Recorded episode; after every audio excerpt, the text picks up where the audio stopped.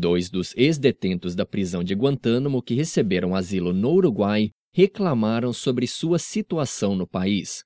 Em uma entrevista à emissora de TV Telemundo, Abu Wael Diab e Ali Al-Shaban disseram que parece que saíram de uma prisão para entrar em outra.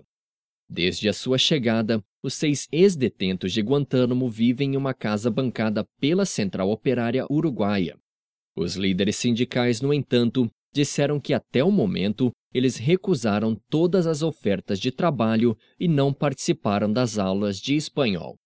Após as reclamações, o presidente José Mujica se encontrou com o grupo para pedir que mudem sua atitude. No entanto, ele afirmou que não se tratam de pessoas humildes, mas sim pessoas de classe média que têm problemas de adaptação e com o idioma local. Segundo a imprensa local, o governo irá emitir passaportes para que eles possam deixar o país quando quiserem e se responsabilizar pelo seu próprio futuro, mas que, se quiserem continuar no Uruguai, precisarão trabalhar.